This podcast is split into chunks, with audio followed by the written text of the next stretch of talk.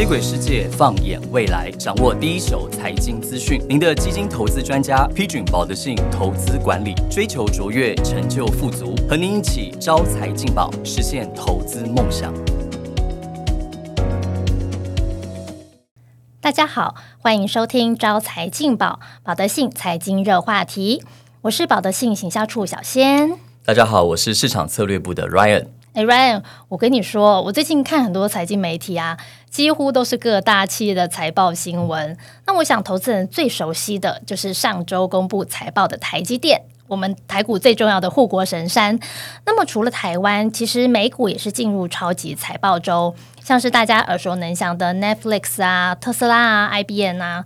呃，不过我我自己看了，他们财报好像是有好有坏。另外是，其实好像市场对于这个第一季的财报并没有抱以很高的期待。我看到市场预期今年首季财报可能还会进入衰退，大概年减幅度是百分之六点六这样子。不过这个消息出来之后，我也观察到一个点，就是美股好像最近其实也不是说真的就回档，它反而是不跌反涨。那这个到底是不是透露了利空消息已经消化完毕了呢？呃，的确，其实这两周大家市场都引领期盼这些所谓的超级财报周，一些重磅级的财报要公布它第一季的一个成绩单哦。当然，市场认为说今年的第一季会衰退六点六。甚至在第二季还是会持续衰退，但不过进入到下半年、第三季跟第四季的获利，渴望转为正成长的二到九个 percent 的成长。也就是说，今年来讲的话，下半年整个美国股市的一个企业的获利会转为正成长的一个部分。哦，那你这样说我就明白了，因为。我们说股市通常都是领先市场嘛，那代表说我们现在看的是未来是重点，这个看起来就是未来的成长性，所以股价就领先反应了。对，而且我们一般从所谓的评价面，就是本益比来看的话，目前美国的呃本益比大概在十七点八倍，其实是低于过去五年的平均十八点五倍。也就是说，从评价面来看，其实目前美股并不算贵。嗯，所以说其实现在如果要投资美股，也是一个好时机喽。对，的确，嗯。哎，我想，因为刚刚有提到这个财报数字，哎，Ryan，我私心想要问一下哦，那个精品产业的财报应该已经出来了嘛？对，没错。好，因为啊，那个我我自己是很喜欢买包啦。之前呢，就是看到某一个品牌的经典款，其实我看它看很久了。那其实去年就想说我要来买，这样就观望了一阵子。结果你知道吗？去年涨价三次，然后后来涨到那个价格，其实我有点买不下手，然后。我考虑了很久，挣扎很久之后，想说啊，不然就是过完年我就要再来买。结果那个时候柜姐跟我说缺货，然后缺货完上个月又给我涨价，我觉得真的是超夸张的耶。对他一直都在涨价，而且我们公司的同事啊，其实。一直都很想买一些经典款，嗯，准备好了钱，然后在网络上下单，但是包包一等都要等好几个月。哎，我也是这样子。柜姐跟我说，这至少要等个两三个月，超夸张的。对，也就是为什么最近的精品的行业的一些龙头，像 LVMH 路易威登集团，它公布的第一季的财报真的是非常非常的亮眼啊！它第一季的营收年增率高达十七个 percent，来到了两百一十亿的欧元，而且其中呢，亚太。地区是它成长的最主要的主力。那看起来我们也都是有贡献这个成长力道。对对，而且亚洲呢，其中包括了呃日本，包括了中国啊，整个消费力其实是非常的惊人的。甚至在中国呢，第一季在 LV 的一个销售的成长有双位数的成长。而且你知道吗？其实中国人如果要买包包的话，其实在国外来买的话，比中国境内来买还便宜了三成。这个我知道，女生一定都了解。就是很多朋友，因为最近那个疫情解封了嘛，大家都到日本去。呃，去玩，顺便看樱花。然后我发现他们看樱花之余呢，每个人几乎都有买包，超夸张的，就是脸书都是一些精品包的开箱文。然后另外是因为其实日本的这个精品的售价本来就是比台湾便宜，那再加上最近其实日元的汇率是真相对来到这个近年的一个低点，所以现在日币这个价格超甜的，大家都觉得不买真的是亏到了。对啊，其实大家考量之后发现说，出国买其实比在台湾买还要更便宜哦。那小杰你知道吗？其实 LV 呢，其实不仅它的成绩单很好，它最近的股价是创下了历史新高，而且它的市值目前已经在全球股市里面排在第十名。这个涨幅真的是很大，因为我看去年其实全球市场都有一波很明显的回档。那虽然说今年以来股市有反弹，可是你是说这个路易威登集团已经创下历史新高？对，而且其实涨幅非常非常的惊人哦。另外，我想问小仙一个问题，你知道现在全球世界的首富是谁吗？呃，不是比尔盖茨吗？哦，比尔，我觉得你问我这题应该是有陷阱啦，但我觉得应该不是，但我我心里只想着比尔盖茨。还好你没有回答是巴菲特。其实其实大家过去都认为说全球的首富可能是比尔盖茨或者是呃特斯拉的创办人马斯克，对，哦是全球首富。但是呢，现在 LVMH 路易威登集团的呃老板啊，目前呢他的身价。已经来到了两千一百亿的美金，是目前的全球的世界首富，而且跟马斯克的差距已经是越拉越大了。这个真的是颠覆我的想象，一个做精品的集团可以成为世界首富。因为我之前呃，就是大家过往的观念都会觉得，像说是科技业的这个大佬啊，或者是特斯拉这种创新的企业。那另外，刚刚你问我的时候，其实我也有想到是不是石油公司，因为去年这个石油业行情非常的好，就想不到居然是精品。对，所以可以看出来，呃，这一些所谓的精品行业，它具有的非常高度的竞争优势呃，不管是消费的力道，而且在过去这几年，因为呃通膨的一个高涨，但是这些精品行业可以顺势调整它的价格，把这样的一个通膨转嫁给消费者，而且消费者一定会买单，一定买单，因为这些都是所谓的高端的一个消费者，而且像路易威登集团。它不是只有精品包包，它的产品非常的多元，包括了珠宝、皮件啊，甚至香水，甚至所谓的威士忌、烈酒等等，都是在它的呃整个完整的产品线里面。所以它的一个品牌定定价权，也就是为什么让它的一个成绩表现的这么优异。嗯嗯嗯嗯，哎，那 Ryan，你刚刚也有呃讲精品的时候，你提到这个特斯拉嘛？我也想要问一下，因为其实特斯拉最近新闻蛮多的，呃，除了他们老板个马斯克之外呢，好像最近还有一些包括是他们车价的调整啊之类，就是特斯拉的财报。你可不可以帮大家说明一下？对，的确，它呃最近这呃今年以来，其实调降了多次啊，车价的一个部分也反映到它第一季的一个财报。它目前啊，特斯拉第一季的一个毛利率降到了十九点三个 percent，最主要是让它一些所谓的平价的车款大幅度的一个调降呃的价格。那以比如说现在入门的车款，只要不到五万美金。就可以入手了，也很便宜耶，五万美金而已。对，等于说让呃，虽然呃毛利有下降，但是呢，让呃一些新的一些消费者，他在呃选择买车的时候，他可以选择，可也许过去是传统的燃油车，现在呢可能增加他转向购买电动车的一个诱因。所以说调降的价格。虽然让它毛利受到了影响，但是可以提高它的市占率，甚至呢，其实特斯拉有特别提到，它每一年它的汽车的产量的目标要年成长百分之五十，也是可以达到的。而且接下来特斯拉会转向一些中高阶的一些车款来去做进一步的生产。Ryan，你刚刚是说年成长百分之五十吗？这个数字非常的惊人哎！而且特斯拉每一次都是使命必达，一定会达到。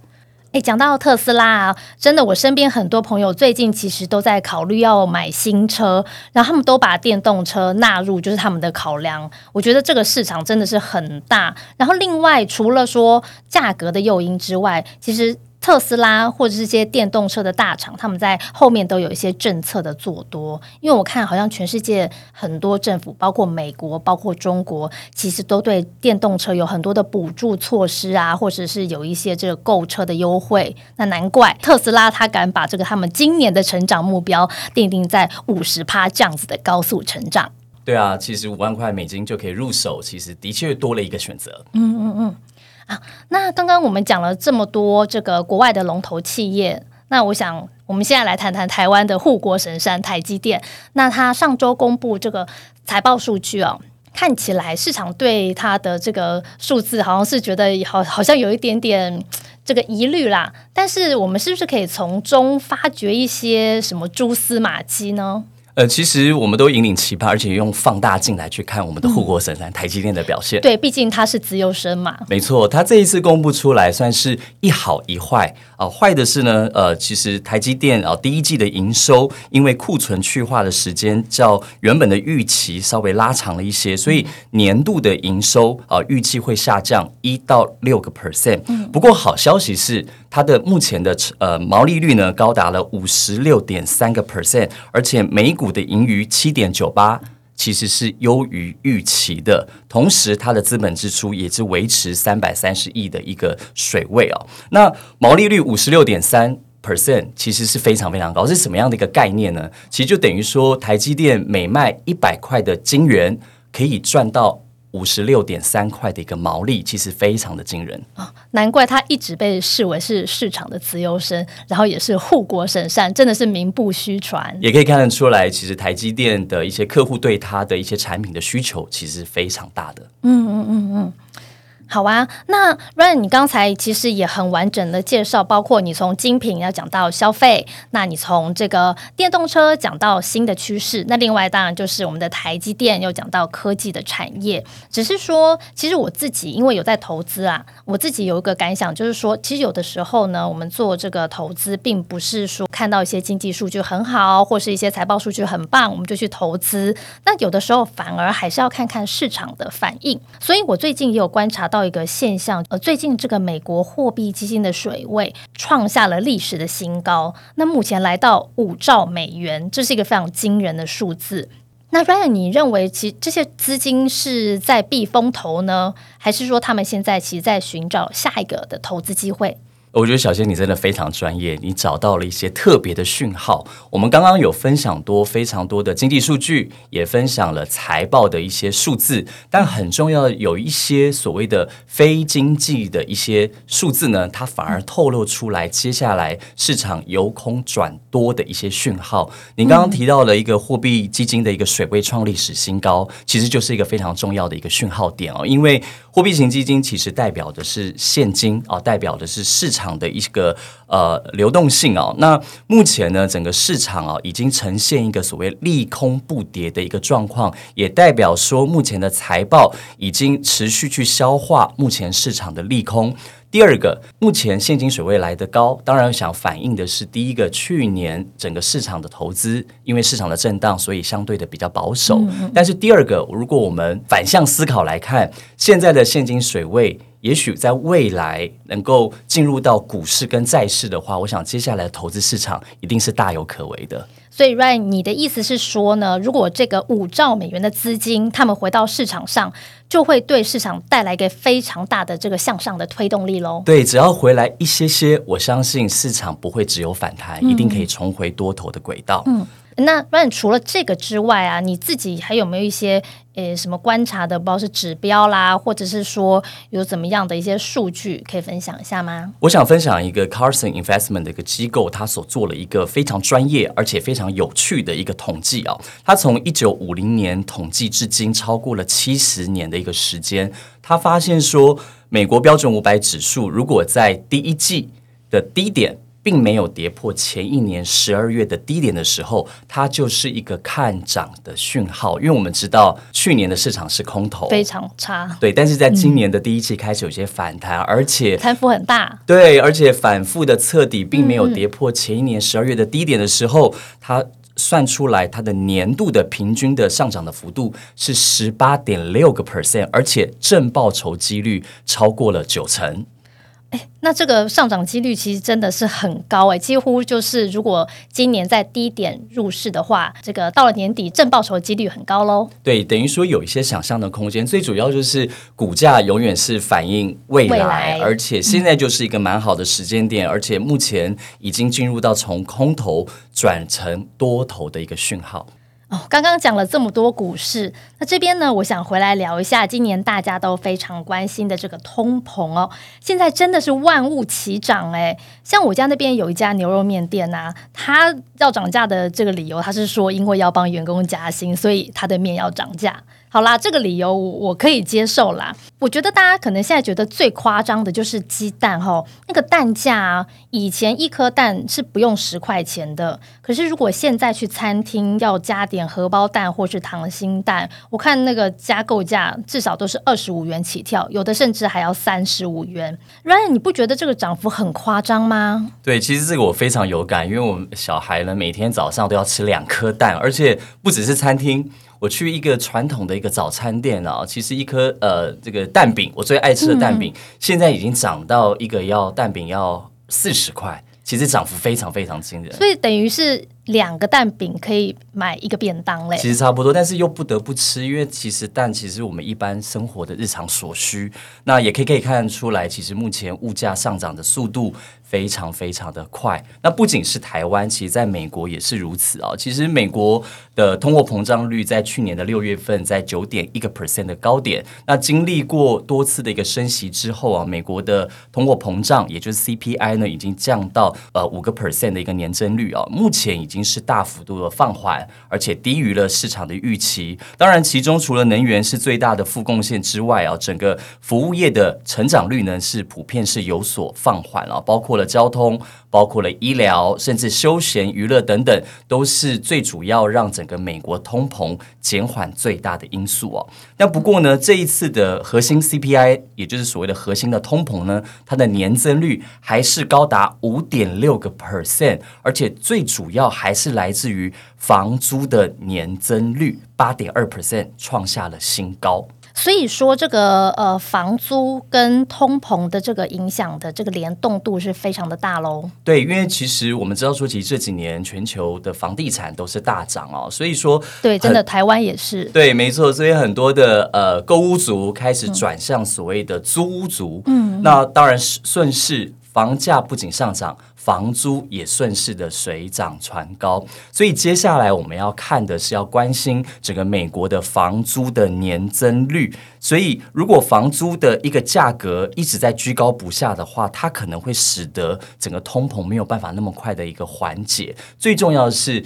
呃，房租它具有一个价格僵固性。嗯，我想问一下小意思。哎，小仙，我想问你一下，你有没有租过房子？有，但是还蛮久以前，就我以前在读书的时候，因为住在就是在诶台北市以外地方念书嘛，那当然要租屋。那你呃，你有没有印象中你是租长约还短约？一次是租一年，一一年还两年吧，我记得。对，因为一般我们租房子很少去租一到两个月，对，至少是租一年、两年甚至三年的时间，所以它都是一个所谓的长约，它有一个价格的坚固性。哦，所以呃，接下来我们当然要呃用放大镜继续去观察这个房租年增率哦，是一个关键的一个重点。Ryan，你提到这个房租真的是一个很厉害的观察指标，哎。因为我知道，其实台湾人对于有土私有财这个观念非常的深哦。其实我奶奶那一代开始，小时候啦，我就一直就听到他们就说：“哎，如果有钱，可以去哪里买个房子啊？”等于是把钱都放在这个房地产里面。所以对台湾人来讲，租屋市场的重要性可能是比较低于这个呃买屋的市场。所以大家对于这个租屋的这个指标上面，可能不会那么的注意。可是 Ryan，你刚刚提到，就是说这个其实是观察通膨数字。非常重要的一个关键呢，就是说它的这个年增率的变化。那我想这个部分也是让我学到一课啦。呃，你说的没错，但不过整体来看的话，其实经历到美国过去这一年升息十九码的影响之下，目前呃通货膨胀的控管已经收到了初步的成效。比如说，我们来看美国公债值利率呢，已经从今年的高点四点一。回落到三点四到三点六左右的一个水准，也显现出来哦。美国联准会这一波的快速升息即将进入尾声。嗯，有我听到，就是现在市场上大家都在谈说，这个可能下半年最快就会开始有这个降息。那当然，我有听到另外一派说法是说，可能明年才会降了。那不管怎么说呢，反正就是这个升息进入到这个尾声，可能五月就会是最后一次，是吗？对，没错。嗯嗯嗯我记得这个好像升息进入尾声的时候，往往就是这个投资债市的这个最好的时间点。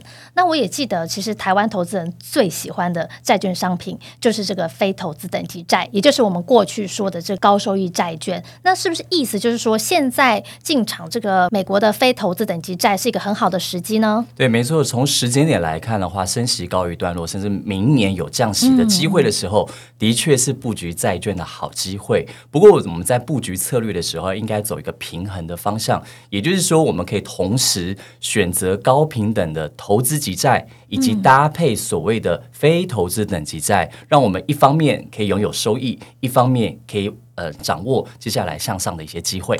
哦，所以说我过去大家应该常常听到，就是说要股债配置。那但是其实，呃，如果我是在债券本身的话，也应该要做到这个均衡配置喽，不是单单只是股票跟债券这样的那个差异。对，我们可以一面平衡收益，一面也可以平衡风险。嗯，了解了解。Ryan，你刚刚讲了很多，包括股票，包括债券，然后又讲到通膨。哎，我真的觉得今天跟你聊，学到超多新的知识。但是我这边还有一个疑问。